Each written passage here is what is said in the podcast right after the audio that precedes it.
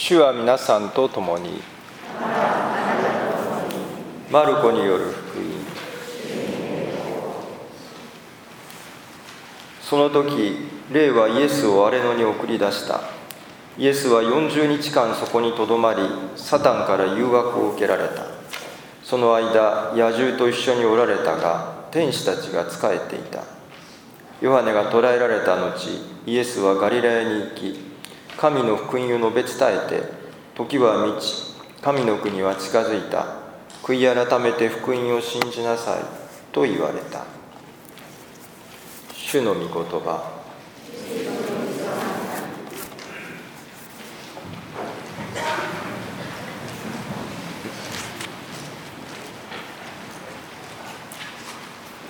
まあ、四旬節の第一手術では、まあ、必ずこのイエス様が40日間このアレノで、試みを受けられたという箇所が、朗読されます、まあ、ここからこの四旬節は40日間ですね。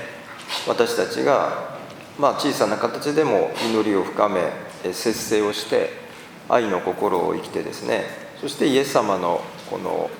十字架の苦しみを思いながら復活節を待ち望む。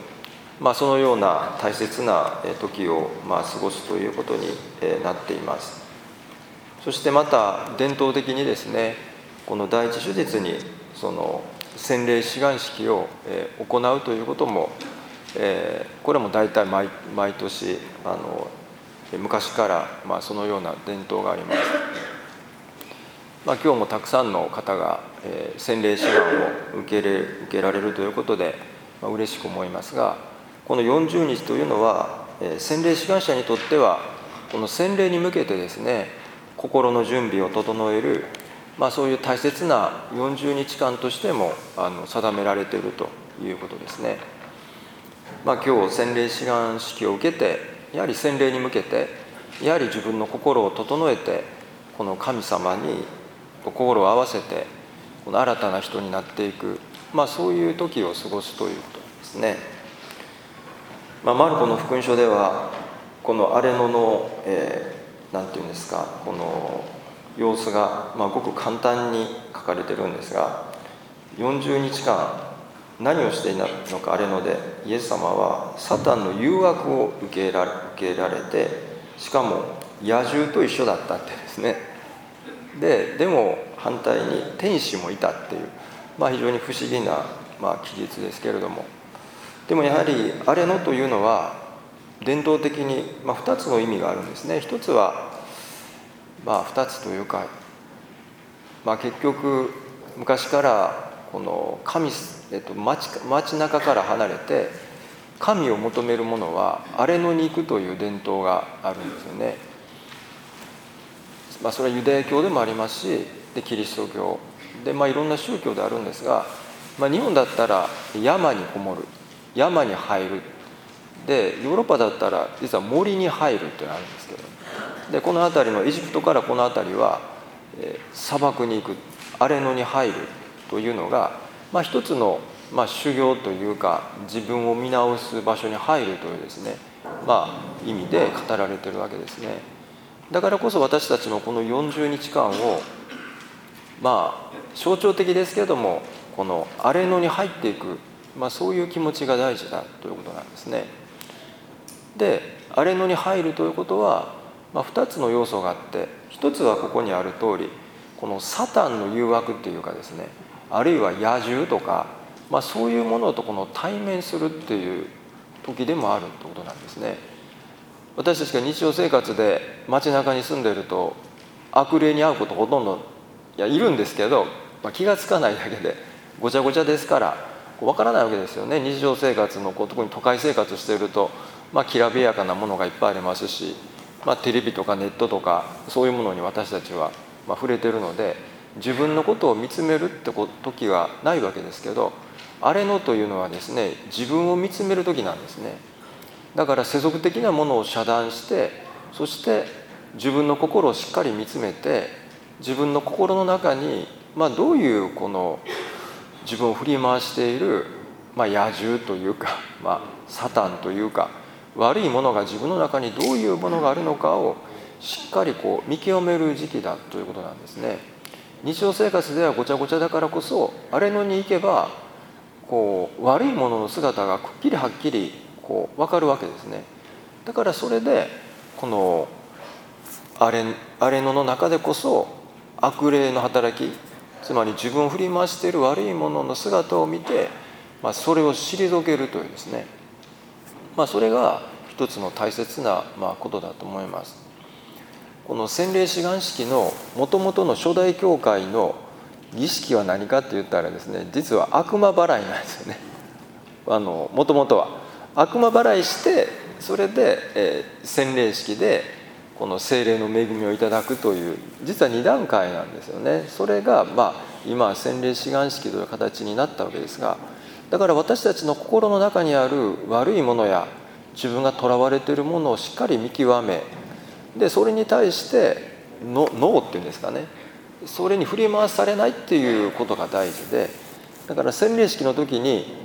悪霊と悪霊の技を捨てますかって皆さん聞くんですよ。だからそこではっきりともう、え縁を切りますというですね。で神様と、えしっかりこう結ばれますという約束をするのが洗礼式なんですね。だからやはりこの40日間をその悪いものをしっかり見つめるということを大事にしてくださったらいいと思います。そしてまたもう一つは何かというと、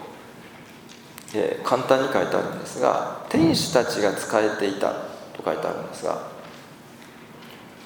このアレノの中で出てくるのは悪霊だけじゃなしに天使も出てくるということなんですね。つまり神様の働きもあれの中でこそはっきり分かるってことなんですね。これも同じでしょう。日頃の忙しい生活していてテレビとかネットとか見てたら悪霊の働きも分からないけど神の働きも分からないんですよね。神様がどう私たちに呼びかけてるか働きかけてるか分からない。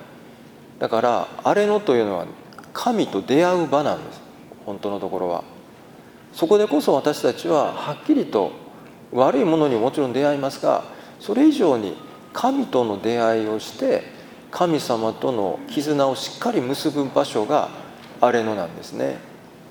だから昔から修行者はさっき言ったように日本人は山にこもってヨーロッパ人は森にこもって。でこの辺りの人々は、えアレノに入るっていうことをするわけですね。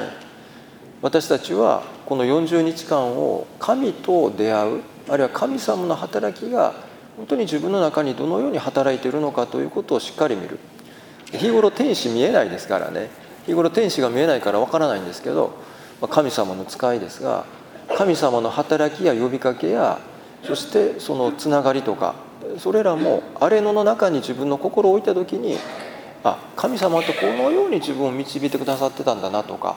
神様がこういう時にそばにいて力づけてくださってたんだなっていうことをいわば確認できるということですね。だからこの40日間はまあなるべく節制をしてあんまりこう遊び回るのをやめてですねやはり自分の心を荒れ野のようなものに持ってって神様との交わる時をまあ大事にするということが、まあ、四旬節のまあ大きなものだと思いますね。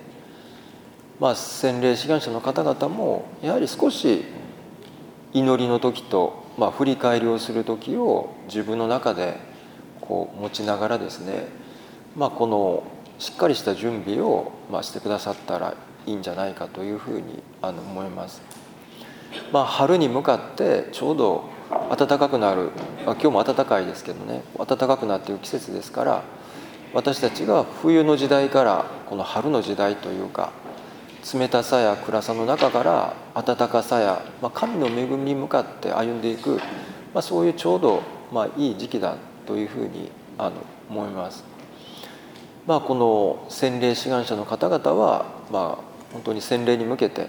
そして洗礼を受けている方々もこれも毎年ちゃんとこう四旬節というですね振り返りの時節制の時が与えられていますからこの時を大事にして、まあ、しっかりと悪霊の働きが分かって退けて悔い改めてですねそして神様に従っていく心を育てられるように、まあ、神様に恵みと力を願いたいと思います。